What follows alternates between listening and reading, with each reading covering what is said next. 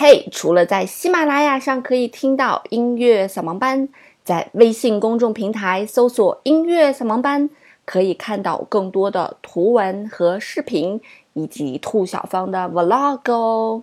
我在那里等着你，只要在微信公众平台搜索“音乐扫盲班”就可以找到喽。音乐不迷路，就在扫盲班。嘿，手机前亲爱的你们好，欢迎来到今天的音乐扫盲班。今天呢，要给大家介绍一个浪漫主义时期非常非常非常非常非常有名的一个人物哈。那么这个人物就是大家非常非常非常非常熟悉的柴可夫斯基。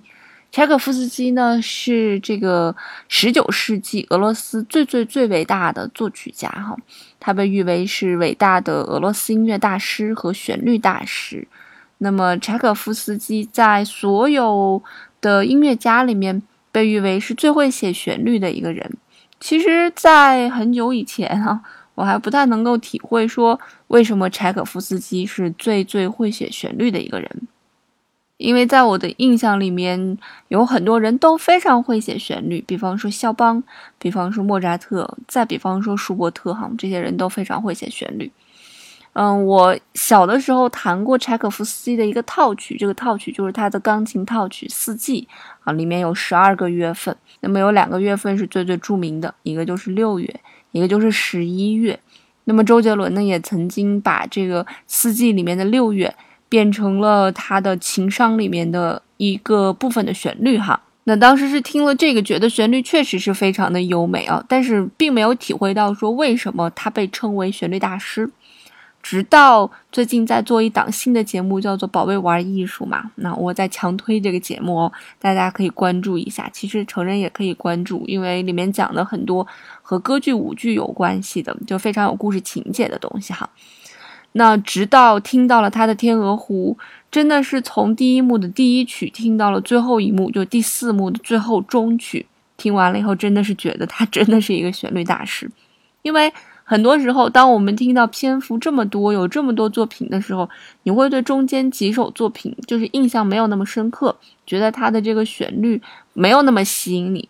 但是柴可夫斯基的《天鹅湖》从头听到尾，每一段旋律都非常非常的吸引我。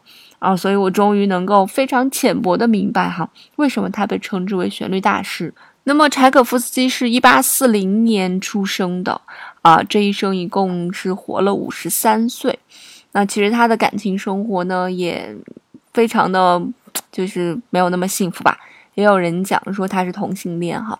那么在他很年轻的时候，有一个女学生疯狂的迷恋他，以死相威胁，非要跟他结婚。啊，那么柴可夫斯基这个人可能跟个性有关系吧，然后就跟这个女学生结婚了。但是结婚之后呢，其实两个人的婚姻并不幸福。对于一个以死相逼的一个女人，她肯定是没有办法理解音乐家内心当中的那个敏感和内心当中的一些情绪，以及无法真正的从内心欣赏他啊那种流于表面的欣赏，我们不去谈。所以很快的这段婚姻就结束了。那么之后呢，他也没有再婚。而是认识了一个非常非常有钱的遗孀，啊，这段故事很多人都知道哈。这个遗孀就是梅克夫人。梅克夫人呢是一个非常酷爱音乐、非常有钱的一个女人。那么柴可夫斯基非常有名的第四交响曲呢，就是为这位夫人而作。他们俩呢长达十四年的时间是一直在通信，却从未见面。梅克夫人多有钱哈！在梅克夫人的老公去世之后呢，在她的遗嘱中给她的。这个夫人就是梅克夫人，留下了一笔金融股权，包括两个庞大的铁路网络，以及房产和上百万的卢布。梅克夫人除了资助过柴可夫斯基之外，他还资助过德彪西。当然，他对柴可夫斯基的资助的金额和时间都是持续的非常的久的。那也是在一八七六年，也就是柴可夫斯基三十六岁左右的时候，哈，他们开始了书信交往，也开始了这个资助。一直维持到柴可夫斯基五十岁的时候，也就是一八九零年。据说啊，他们期间的这个书信可以查到的书信大概多达一千二百余封。那随后呢，有讲说是因为梅克夫人自己也病重，加上家族的这个产业呀也不怎么好，所以就给柴可夫斯基写了最后一封信，之后就再也没有回过他的信哈。所以两个人之间的情感和书信。哦，我还没有认真的去研究过，所以也不知道具体是一个什么样的感情哈。那有人讲说是会有爱情在里面吧，但是也不知道是什么原因，可能是两个人心中都无法跨过某一些坎儿吧。所以两个人也是没有真正意义上的有一个会面，有一个见面，也没有真正意义上的面对面的一个交谈。但是在精神上呢，两个人都是极度的依赖对方的。好了，关于这些八卦，我们有空再去讲吧。那么今天呢，我们主要想跟大家来聊一聊柴可夫斯基最最著名的这部舞剧啊，《天鹅湖》。那柴可夫斯基有三部非常著名的舞剧，《天鹅湖》《睡美人》和《胡桃夹子》。这三部舞剧的故事情节全部都可以在《宝贝玩艺术》里面听到啊，大家可以去听一听。那《天鹅湖》的故事也就非常的简单啊，就我们成人看起来这个故事好像非常的简单，就是一个非常美丽的公主受到了一个呃魔鬼的诅咒，然后王子在湖边打猎的时候碰见了一群天鹅，他发现晚上天鹅变成了美女，这个美女公主啊就告诉他。晚上呢，我就是人形；那白天呢，我就会又被打回成天鹅。那如何才能破除这个诅咒呢？就是你娶我哈，向我求婚。那王子就觉得啊，没问题，你这么美丽，我肯定会娶你的。王子在选妃的时候呢，然后就出现了七七八八的故事啊。魔鬼就派他的女儿假扮成这个天鹅湖遇到的这个天鹅白天鹅公主啊，来和王子啊一起跳舞，各种，然后王子就被迷惑了。那所以，在天鹅湖里面就有两只天鹅，一只叫白天鹅，一只叫黑天鹅嘛。那么这个黑天鹅呢，就是魔鬼的女儿假扮的白天鹅哈。那在整个这个芭蕾舞剧里面，我每次在看天鹅湖的时候，大家都每次都在强调说这个黑天鹅的角色是谁谁谁扮演的，多么多么的重要。那我也是这次才知道，在这个整部舞剧里面，在第三幕的时候，哈，那黑天鹅呢有跳过一段这个舞蹈，这个舞蹈叫做挥鞭舞啊。就什么叫做挥鞭舞呢？就是这个黑天鹅呢单脚旋转啊，就是我们看那个芭蕾旋转啊，呃，连续不断的旋转了三十二个。那这个视频呢，在那个微信公众平台“宝贝玩艺术”，你回复“天鹅湖”就可以看到了。这是打广告啊。那这个挥鞭舞，我当时看了也觉得非常的震撼。然后网上还有一些去讲解它的这个物理原理的，就是它的一个力学原理。我没有跳过舞，所以一个门外汉的角度来去看啊。那么这种东西在弹钢琴的看来，可能就是一种炫技哈。就是在我们弹琴的过程当中，有的时候会有一些很华丽的桥段啊，我们会弹得非常的爽，观众会听得非常的爽。那么像这样一个段落呢？嗯，对芭蕾舞演员来讲，我觉得也是非常属于炫技的一个段落啊。当然，你也需要功底很扎实了哈。那么，整个的《天鹅湖》呢，是一共有四幕来组成的。那第一幕呢，就是描写的是城堡的庭院哈，就是老国王去世了啊，王子要继承王位哈，就大概云云的，就是一个铺垫。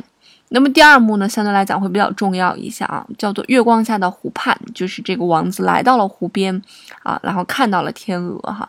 那么在第二幕里面有大家非常非常熟悉的那个四只小天鹅的那个舞曲哈。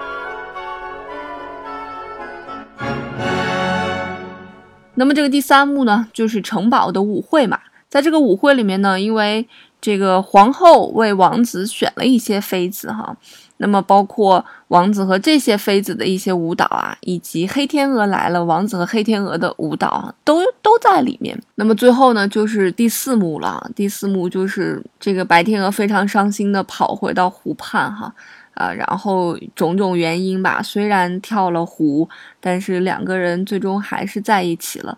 嗯，这个有两个版本，一个喜剧版本，就是说跳了湖感动上天，两个人还是在一起了。但也有一个悲剧的版本。总之就是有这样四幕吧，然后大概分下来，全曲是有三十四首作品来组成的。反正我非常建议大家去这个各种平台去搜《天鹅湖》的三十四首作品的全部啊，你可以从头到尾全部都听完。我们上期也跟大家讲了如何去搜，你就按那个方法去搜，肯定是能搜到的。那么我个人呢是非常非常喜欢第三幕当中的一些舞蹈的，因为其实，在第三幕的过程当中，有很多很有趣的舞蹈，比方说查尔大师舞曲、马祖卡舞曲、嗯拿波里舞曲，然后西班牙舞曲，就是有很多地方性的这样一些舞蹈啊，非常有趣儿。尽管在《天鹅湖》当中有一些我们非常非常熟悉的旋律啊，四只小天鹅，包括《天鹅湖》的那个主题哈，我们等一会儿会去听它哈。那么，其实，呃，刨去这些作品之外呢，在第三幕当中的众多舞曲当中，其实有一个舞曲啊，大家也是非常熟悉的，那个旋律真的是非常耳熟能详，我们可以一起来先听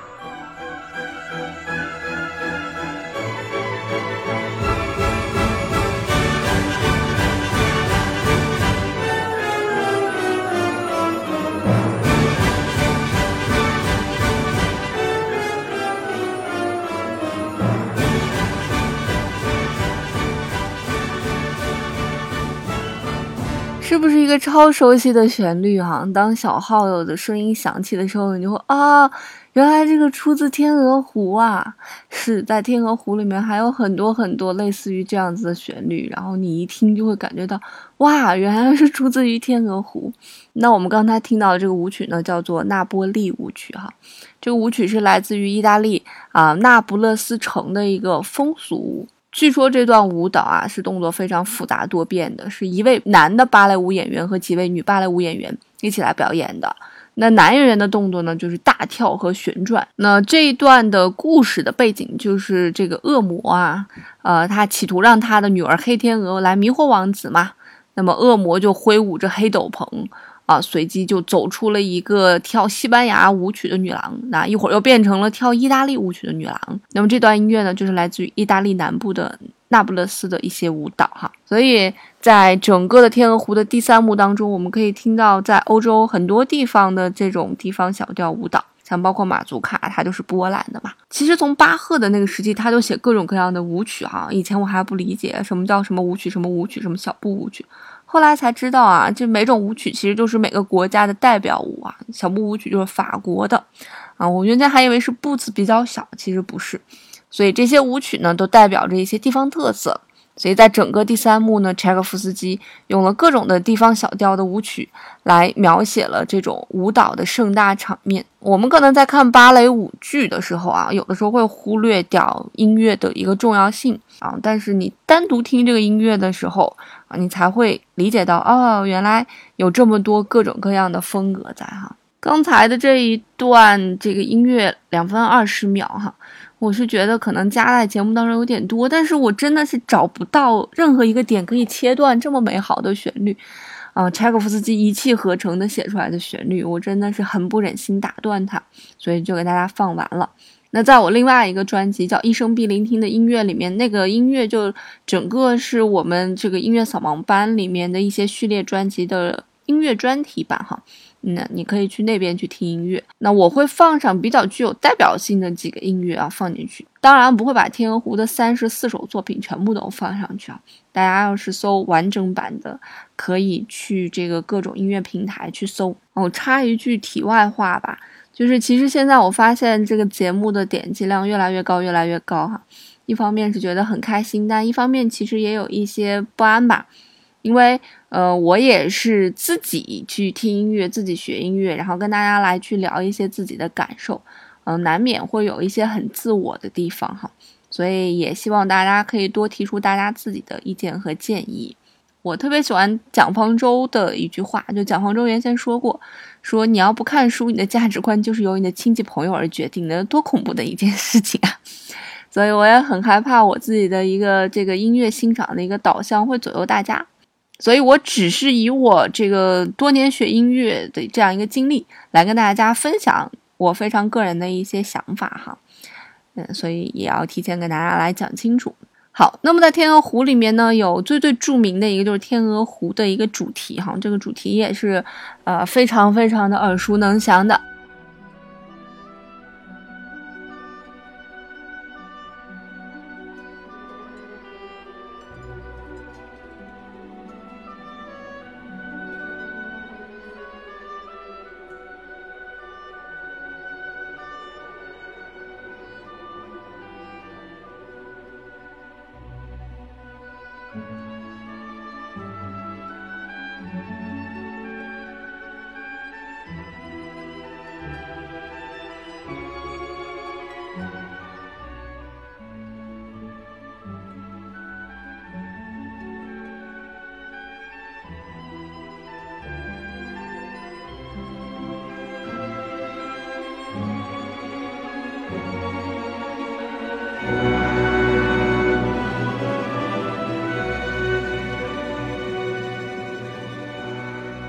那么这段旋律其实，在《天鹅湖》的整个篇幅当中出现了很多次，在第一幕结束、第二幕开始和第二幕结束的时候，分别都出现了这个主题。我听这个主题的时候，给我的感觉总是梁祝般的忧伤，就是应该是个悲剧结尾吧，就两个人都化成天鹅在一起。然后喜剧结尾，就两个人又化成人，然后幸福的结婚了。就是我觉得这个可能不太合适哈。然后其实网上有一些特别逗的段子，就是说说一般童话故事都只会写到说王子和公主幸福的在一起了，他就不往下写了。然后就有漫画在画说王子和公主婚后的生活，然后公主就在那擦地，嗯，这都是公主婚后的生活。所以童话故事仅仅止于两个人在一起时候爱情最美好的那个瞬间，哈，他就不往下写了。哎，所以可见爱情真的是一个需要长久维系和忍耐的一件事情呀。那《天鹅湖》真的是一部太伟大的作品了。其实，当我听完整个这些作品的时候，我觉得俄罗斯人奉柴可夫斯基为他们民族当中的民族英雄，我觉得是不为过的呀。就像波兰把自己的首都华沙的机场就命名为肖邦机场啊，我觉得也是很合适的。这些人的这种才华，哈，这个凌驾于普通人的无数倍、上百倍、成千倍的这个才华，真的是让人叹为观止啊！如果你想看《天鹅湖》的这个全部啊，从头到尾，你可以去各大视频平台搜，你也可以去微信公众平台“宝贝玩艺术”，就是我强推的公众平台，你也可以去那儿看，都有。你可以从头到尾边欣赏舞蹈边欣赏音乐。但是其实我个人建议哈，你刨去舞蹈，单去听这个音乐，其实已经是非常大的享受了。嗯，只有我觉得音乐不够精美或者舞蹈不够精美的时候，才需要组合起来，让八十分加八十分会更有力量。可是你会发现，当音乐也是满分。这个舞蹈也也有可能是满分啊，这个我不太知道。反正我只知道你会发现，当音乐接近满分的时候，如果把他们俩加在一起，我觉得就是一件非常奢侈的事情。所以对于我来讲，我可能宁愿会把这三十四首作品啊，当一个单纯的音乐的专辑去欣赏它，因为真的是一部很伟大的作品。怎么可以这么伟大呢？好了，今天絮絮叨叨跟大家聊了这么多，感觉。天鹅湖能聊的东西太多了，那可能以后有机会再跟大家去聊吧。那今天就先聊到这喽，音乐不迷路就在小萌伴，我们下周再见啦，拜拜。